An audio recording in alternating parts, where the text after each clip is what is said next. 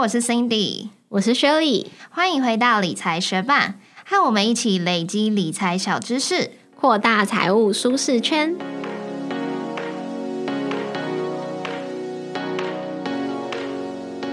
在节目开始之前，我们想要先来念一则学伴在 Apple Podcast 的留言。他的名字是 Eric T C A。他说：“第一次留言，认真的频道怎么能够掉出百名之外？希望留言真的能帮上忙。”谢谢 Eric T C A 帮我们的留言，我真的很开心。我们上一集的悲情呼唤有被听见。如果还不知道发生什么事的学伴，简单来说就是我们莫名其妙被 Apple Podcast 消失了。嗯，可能三四天，对，然后我们的排名就掉了一百多名，快要掉出排行榜，我们就觉得好衰。所以除了 Eric 以外，我还有看到真的帮我们留言过的学伴去更新留言，非常感谢你们，我们都接受到你对我们的爱了，而且我们真的也顺利回到了百名以内。再次感谢所有的学伴，节目准备开始喽。五月份就是报税的季节嘛，刚好前几天就有学伴在 Instagram 上面私讯我们，他说我这个投资小小白最担心的还是所得税的问题，不知道有没有机会听你们讲解台股、美股分别缴税的门槛在哪里。我就跟他说没问题啊，可是我却被你破题了，因为我们这周的节目就是要讲综合所得税。很多人应该是每年插卡报税之后就直接缴钱，或是发现哦，原来自己可以退税，完全不晓得自己要缴纳的税金或是可以退税的钱到底是怎么样计算出来的。所以，我们今天就用这一整集的内容来帮大家解答你的综合所得税到底是怎么计算的。投资台股、美股需要缴纳的税金会变多吗？也会跟你分享二零二一年报税上面有什么需要注意的地方哦。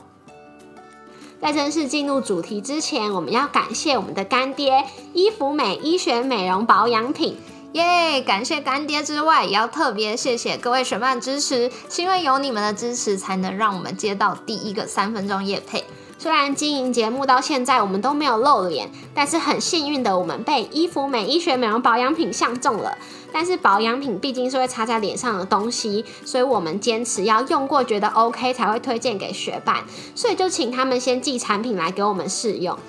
我们这次使用的产品是伊芙美的童颜精华，到现在经过了两个多礼拜，我们来分别分享一下使用上面的心得。我前阵子事情就真的超多，导致我那段时间几乎天天熬夜，黑眼圈重到不行。但也因为很忙碌，所以我的饮食也没有好好过，水喝的不够多，整张脸都非常干。所以某天早上我洗脸的时候，我就真的被我自己的黑眼圈还有眼下细纹给吓到。所以我这次试用这个童颜精我主要都敷在眼睛的周遭，看我的黑眼圈还有眼部的细纹会不会淡一点。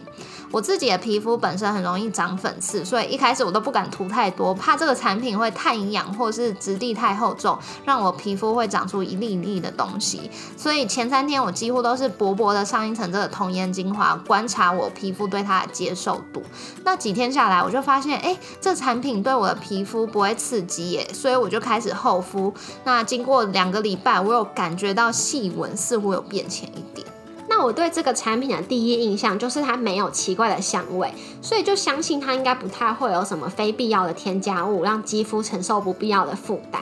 我使用下来是没有什么问题，不会有无感很干的感觉，也不会大出油。不过我自己本身就是属于比较钢铁肌肤的那种类型，就可能。皮肤有刮中基因的刮刮乐吧，所以我就拿给我妈用看看，因为它是九糟肌，有很多保养品都不能用，所以这个产品我除了自己试用以外，也叫她鼓起勇气用看看，结果完全就是没问题，所以现在几乎都是放在她那边给她用。那我妈她是说啊。因为之前用很多保养品，皮肤会有状况，就干脆不擦。所以像下巴这些地方，常常摸起来就是会粗糙粗糙的。用了伊芙美的童颜精华之后，我就会追问他使用状况如何，他就会直接抓着我的手去摸他脸，然后看起来就是很满意、很开心的样子。现在这支童颜精华官网还有百货公司一瓶会员价就是二九八零。那伊芙美因为很开心第一次跟我们的节目合作，所以就特别帮各位学伴剪掉一张大钞，让你们。可以直接用一九八零带回家，接下来就是母亲节了，所以现在购买再直接送一瓶一模一样的童颜精华给各位学伴，等于今天是一九八零买一瓶再送一瓶，但是只有限量三十组的优惠，卖完就没喽，赶快点击 Show Notes 的链接购买吧。最后再次感谢我们的干爹伊芙美医学美容保养品，我们准备进入今天这集的主题。好，那回到我们综合所得税的主题。因为今天这集内容的资讯量非常的多，所以我们都帮大家整理好成文字稿在我们的部落格文章上面了。邀请你赶快去打开链接，搭配今天的节目内容一起收听，会更好的吸收哦。那相信大家或多或少都知道，当你的收入变高。你要缴的税可能就会变多。当你的综合所得税金额少于五十四万时，你要缴的税率是五趴。但当时你的收入越变越高，你的税率也会往上递增。而这个税率的集聚会从五趴、十二趴、二十趴、三十趴，以及最高的税率是四十趴。然而这边用到的数值是综合所得净额，而非你的综合所得总额哦。那究竟这个净额是怎么计算的呢？综合所得净额就会是所得总额减掉免税额，再减掉扣除额。这边的扣除额你可以选择标准或是列举择一就好。还可以再减掉特别扣除额，还可以减掉基本生活费差额。我知道听到这边的学霸应该眼冒金星，不知道我们在说什么，所以接下来我们就是要来一一讲解这几个名词的意义，让你今年在报税的时候不会看着这些名词想说，哎，这到底在讲什么？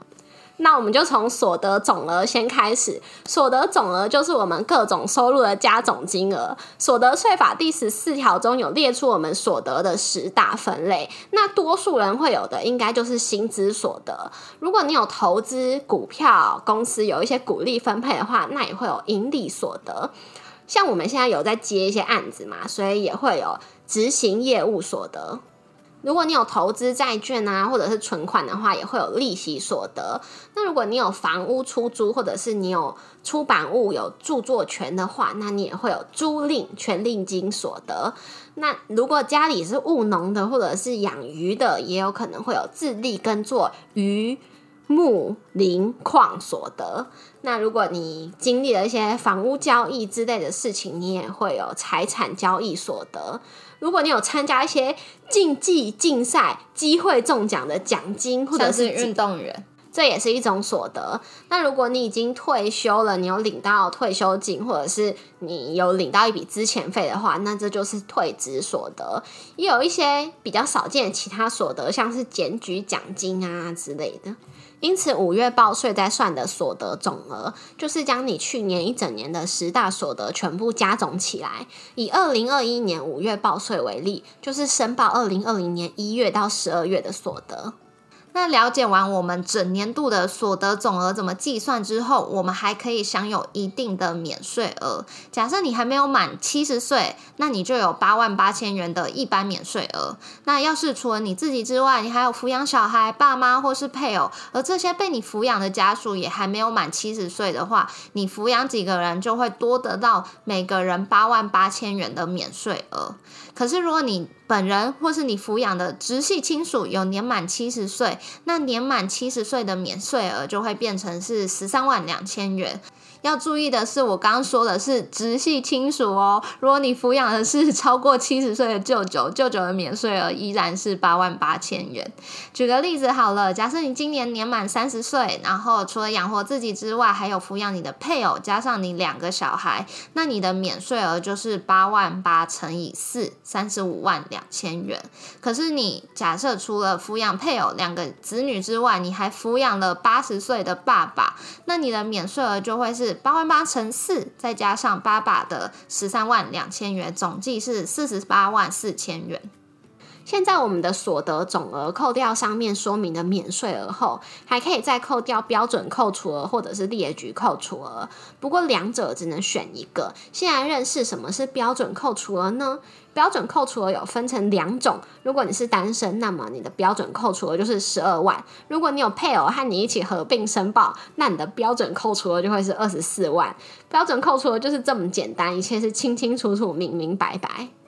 然而列举扣除额就没有那么容易计算了。列举扣除额必须要一项一项列举出来才能扣除。不过，如果你列举出来的项目有超过你的标准扣除额十二或者是二十四万，那么其实你选列举扣除额更能节税。选择标准扣除额或者是列举扣除额，堪称是整个报税过程中最重要的一个步骤。因为大部分人都不知道列举扣除额到底是怎么计算，有什么东西可以列举，所以经常就会直接选择标准扣除额，反而丧失了自己的权益。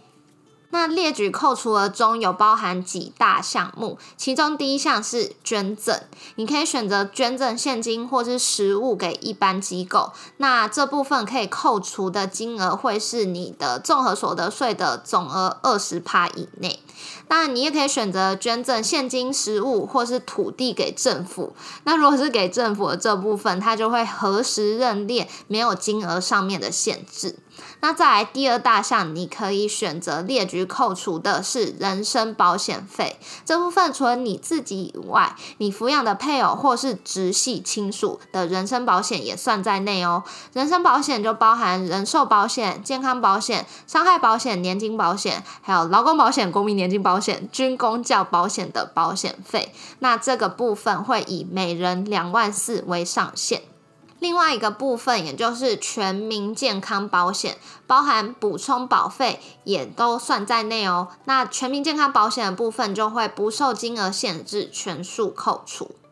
第三项可以列举扣除的，还有医药及生育费。这部分会核实认列，没有金额上面的限制。除了你自己之外，你抚养的配偶或是亲属的医药生育费也算在内哦。只要有保留收据的正本，你的挂号费、自费的医疗费用都可以计算全额申报扣抵。假设你的税率是十二趴，那你去看病的一百块挂号费，假设有把收据保留好的话，就能折抵十二元的税金诶。所以大家记得要把看病的收据好好的保。保存起来。不过，在申报这个医药及生育费扣除的时候，也有几点需要注意。第一个，你的医药费是要以治疗为目的。假设你是去做医美，或者是为了美观去戴牙套，这类型的医疗费是不能申报扣除的哦。但如果是为了医疗目的的植牙、装假牙，就能扣除。再来，你要去公立医院、全民健保特约医院或是诊所，还是其他的合法医院及诊所？如果是去国术馆的话，你的医药费是不能扣除的。再来，最后一点要注意的是，医药生育费，假设已经有受到保险给付的部分，就不能再列举扣除了。第四项可以扣除的就是灾害损失，这一项也是核实认定没有金额的限制，也就是如果是你或者是你抚养的配偶或者是亲属的财产遭受不可抗力的灾害损失的时候就可以扣除。不过损失的部分如果有保险赔偿、救济金或者是财产出售的部分，就不能纳入灾害损失中扣除哦。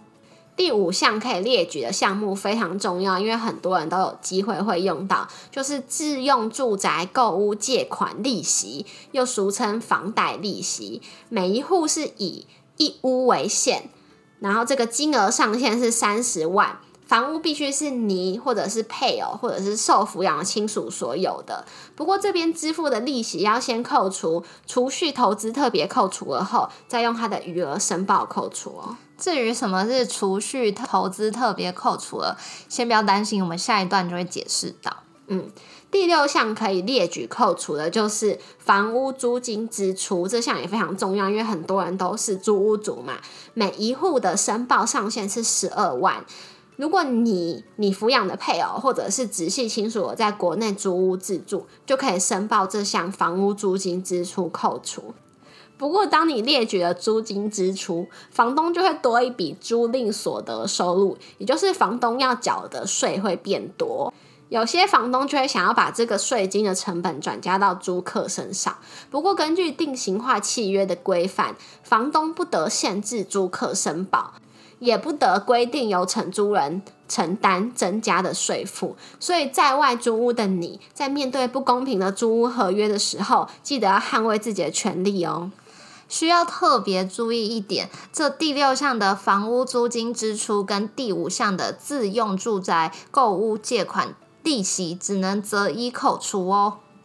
接下来还有三项可以列举扣除的项目，就是政治现金、竞选经费以及财团法人私立学校的捐赠。那这三项会用到的学办可能没有那么多，所以如果有兴趣的话，可以点开我们的部落格，或者是自己再去查资料了解哦。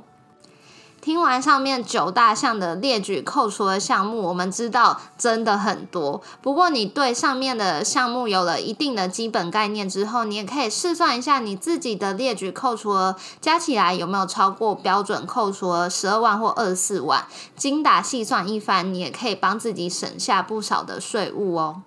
像标准扣除额是十二万嘛，其实很多人在外租屋一年。每个月一万块的房租加起来就十二万，只要再缴一些保险费、健保费或者是医药费，随随便便就会超过这个十二万，其实都是有节税空间的哦。中场休息一下。你知道吗？原来凯因斯不只是伟大的经济学家，还是价值投资的鼻祖。天下杂志出版的《跟着凯因斯学价值投资，成为散户赢家》，为我们重现了他的投资智慧。只要在五月九号之前到我们的 Instagram 抽奖贴文下留言，tag 两位朋友，或者是到 Apple Podcast 为我们留下五颗星的评论，就有机会得到《跟着凯因斯学价值投资，成为散户赢家》这本书哦。说到这边，我们先帮大家复习一下。我们刚讲了所得总额可以扣掉免税额，还可以再扣掉扣除额，也就是刚刚讲的标准或是列举择一，还可以再扣掉特别扣除额。那我们现在就来讲特别扣除额的部分。特别扣除额总共有七大类型，每一个类可以扣除的金额不同。那第一大类就是薪资特别扣除额或是薪资必要费用。如果你是领薪阶级的话，你就会有薪资特别扣除额，它的上限是二十万，或者是你也可以选择列举薪资必要费用。为什么会有这个选项呢？是因为名模林若雅她在两千零六年有报税争议的事件，所以这也称为是名模条款。如果你选择薪资必要费用，你就可以列举三个工作的必要费用，像是职业专用服装费、进修训练费，还有职业上工作支出。那这三种费用分开计算，上限都会是薪资收入的三趴。那如果发现这三项加总费用高过二十万，也就是刚刚说的薪资特别扣除了的话，全部就可以核实扣除。那这个薪资必要费用算起来是对高收入的族群会比较有帮助。再来第二项就是身心障碍特别扣除额。当你配偶或是抚养的亲属有身心障碍证明或是手册，或者是精神卫生法第三条第四款规定的严重病人，就可以有每人二十万的身心障碍特别扣除额。第三项特别扣除额，如果有养学龄前小孩的学伴，就要特别注意听哦。这项就是幼儿学前特别扣除额。当你有抚养五岁以下的子女的时候，就可以享有每人十二万的幼儿学前特别扣除额。但是这项是有排付条款的哦。简单来说，就是如果你的综合所得税率是在二十趴以上，或者是你的股利所得税是采取分离计税，或者是总之你就是赚很多钱，你就要小心这项你可能不适用。第四项特别扣除额，如果是有养大小孩的父母，就要特别注意听，就是教育学费特别扣除额。当你有抚养就读大专以上院校的子女，就可以扣除每人最高两万五的教育学费特别扣除额。但是如果是已经有接受政府补助的话，就应该扣掉补助之后的余额，才在这个限额以内申报。如果是就读空大、空中，专校以及五专前三年的话，是不适用本项扣除额的哦。那第五项可以扣除的特别扣除额就是储蓄投资特别扣除额，它最高每一户上限是二十七万。基本上有三种类别可以算入这个储蓄投资特别扣除的当中，可是，一般人最常见的就是放在金融机构的存款利息，也就是你的银行账户利息啦。那其他两项还有属于储蓄性质的信托资金的收益，或者是民国八十七年十二月三十一日以前取得公开发行并上市之缓客记名股票，呃的盈利所得。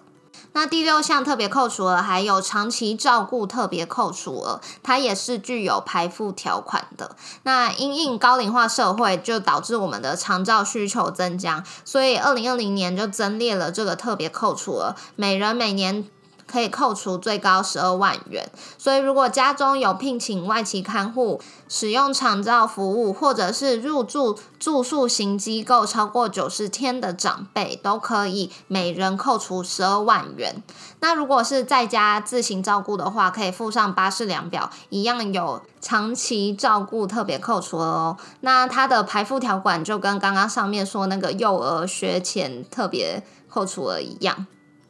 最后第七类型的特别扣除额就是财产交易损失扣除额。假设你配偶或是抚养的亲属有财产交易损失，就可以扣除这个财产交易损失扣除额。当年度如果没有财产交易所得可以扣除，或者是扣除不足的话，就可以在以后的三个年度的财产交易所得中扣除。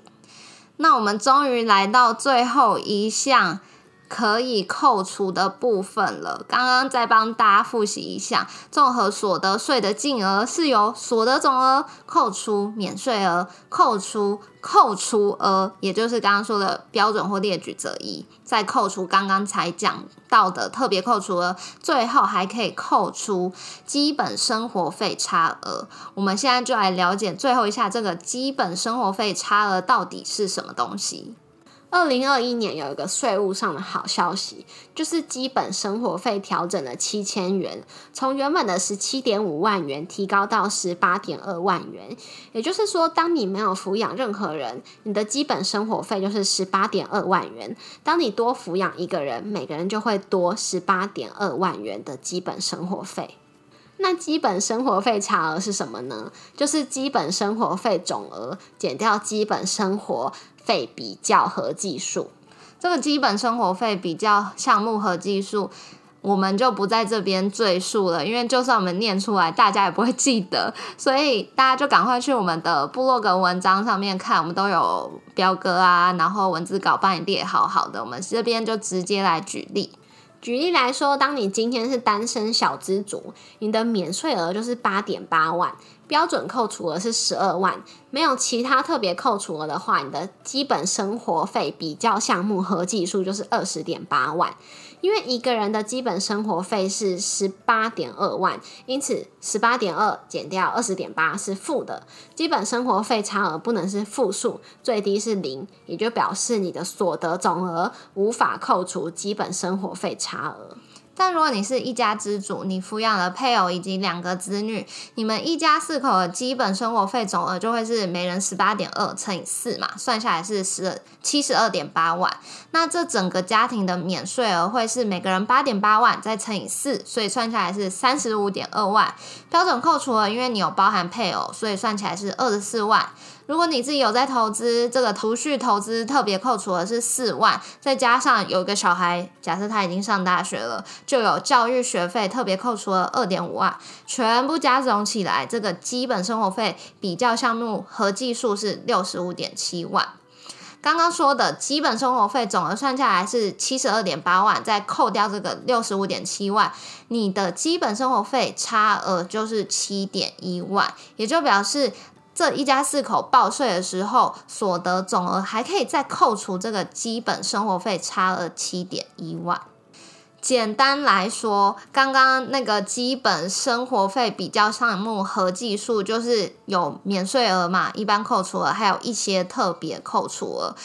那他会去跟你这个基本生活费。总额来去比较，就是因为想看说，假设你前面那些免税额、一般扣除额、特别扣除额已经扣扣扣扣的很多了，跟这个基本生活费比起来超过了，那你就不需要再去扣掉这个基本生活费差额。可是如果你前面那些免税额还有特别扣除额、一般扣除额加起来，你扣的不够多，那比起这个基本生活费的费用有一些差距的话，你就可以再把这个差距拿去扣掉你的税。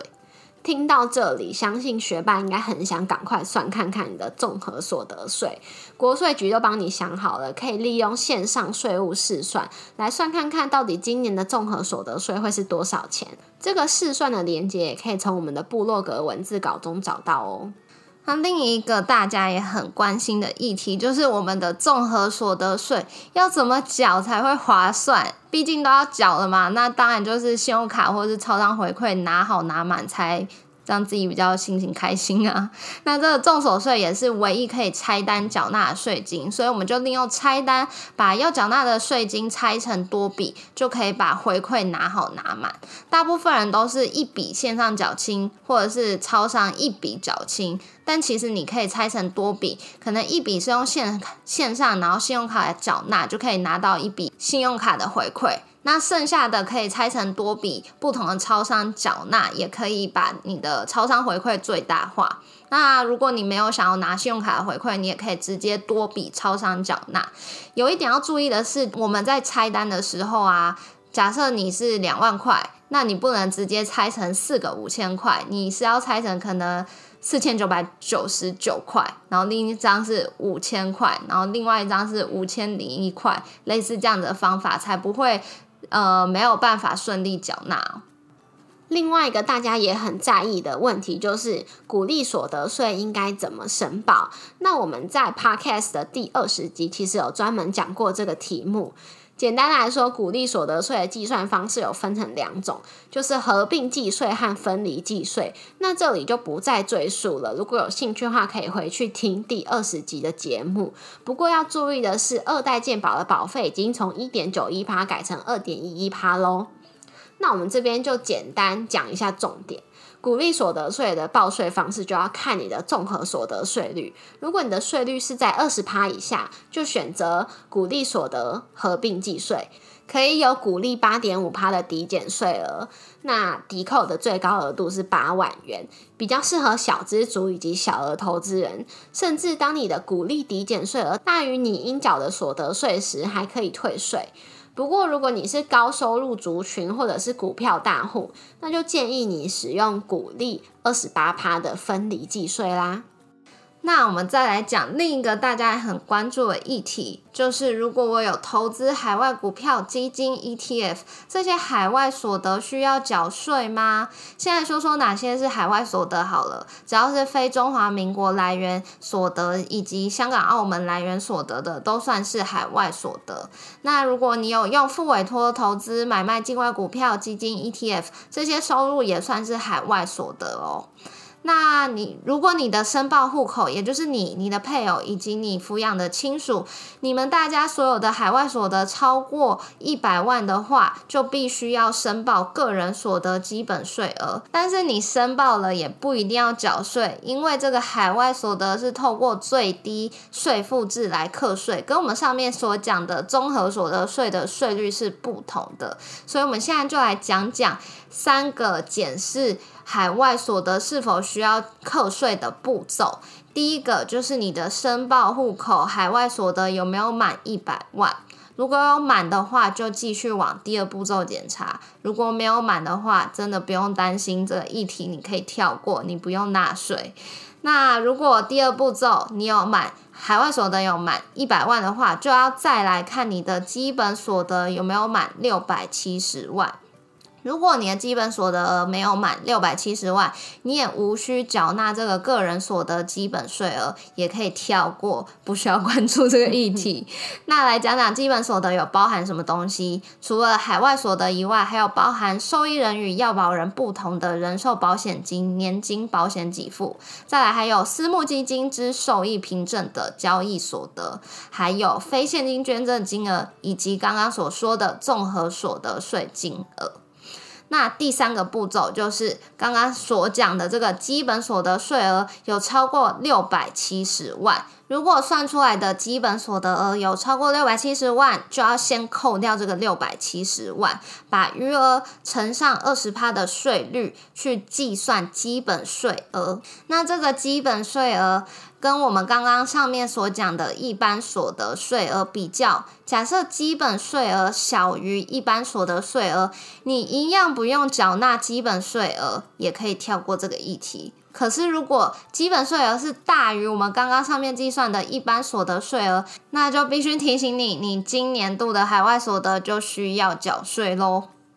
听到这边的学伴，我真的觉得你们超厉害，因为我自己在研究这个税额的部分啊，就觉得。蛮眼花缭乱的，而且很多就是还会分一些抚养的亲属是不是直系的，如果非直系又不能纳，然后每一个就是常常会有上限，或者是又要什么排付条款，有一些又要扣除保险的费用等等的，真的很复杂。可是了解完之后，我又对于我今年在报税的时候又蛮有信心的，就至少今年的报税，我进入报税系统，我不会不知道。到底这一切发生什么事，然后我就要缴这一笔钱，或者是诶，为什么我今年可以退税？总之就是对自己的财产跟这些税金的知识有更上一层楼，变得更有信心了。Cindy 说他讲这个主题的时候，还很不知好歹的质疑他说：“哎，缴税不就是把你的自然人凭证插进去，然后算出来要缴多少就缴多少？大家会想听这集吗？”可是今天跟他一起录完这个之后。真的是觉得学到太多了，而且发现真的是蛮有节税空间的。嗯，而且其实我们去年的时候缴税的时候，我们还在那边就是互相的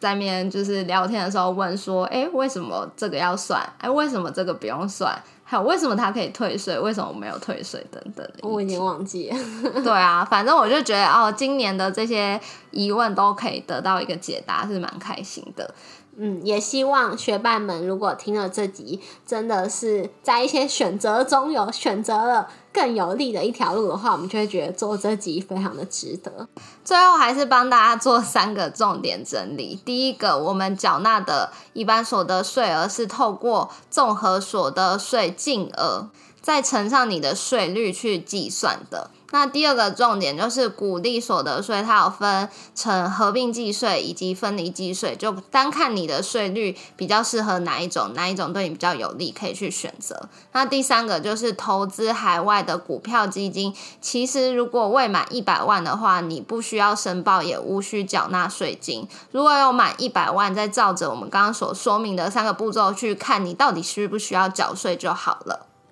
谢谢你在忙碌的生活中愿意拨出时间来和我们一起学习。如果你愿意支持我们继续把理财学班做得更好，邀请你在 Apple Podcast 帮我们打新留言，让这个节目被更多人听见。同时，也欢迎你到 Instagram 搜寻理财学伴，找到我们来跟我们聊聊哦。如果身边也有想要一起学习投资理财的朋友，欢迎你将理财学伴分享给他们。我们的网站上会有文字版的整理，想要收藏或是回顾，都欢迎你上去看看。网址是 moneymate 点 space 斜线所得税，拼法是 m o n e y m a t e 点 s p a c e 斜线所得税，也可以从节目的简介中找到网址哦。理财学霸，我们下次见，拜。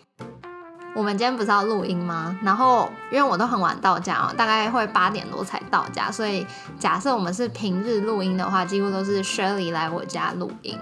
那今天晚上就刚好我爸有从花莲回来，我爸又很会煮菜，他就是大概六点多的时候就打给我，跟我讲说他帮我准备了米其林三星料理，叫我要回家吃饭。我就心想说，哦，那应该是他煮了一桌的菜要给我吃吧，所以我就有顺便问 Shirley 说，你要不要来我家吃饭？嗯，对。但我回到家之后，发现桌上什么都没有，只有一个便当盒。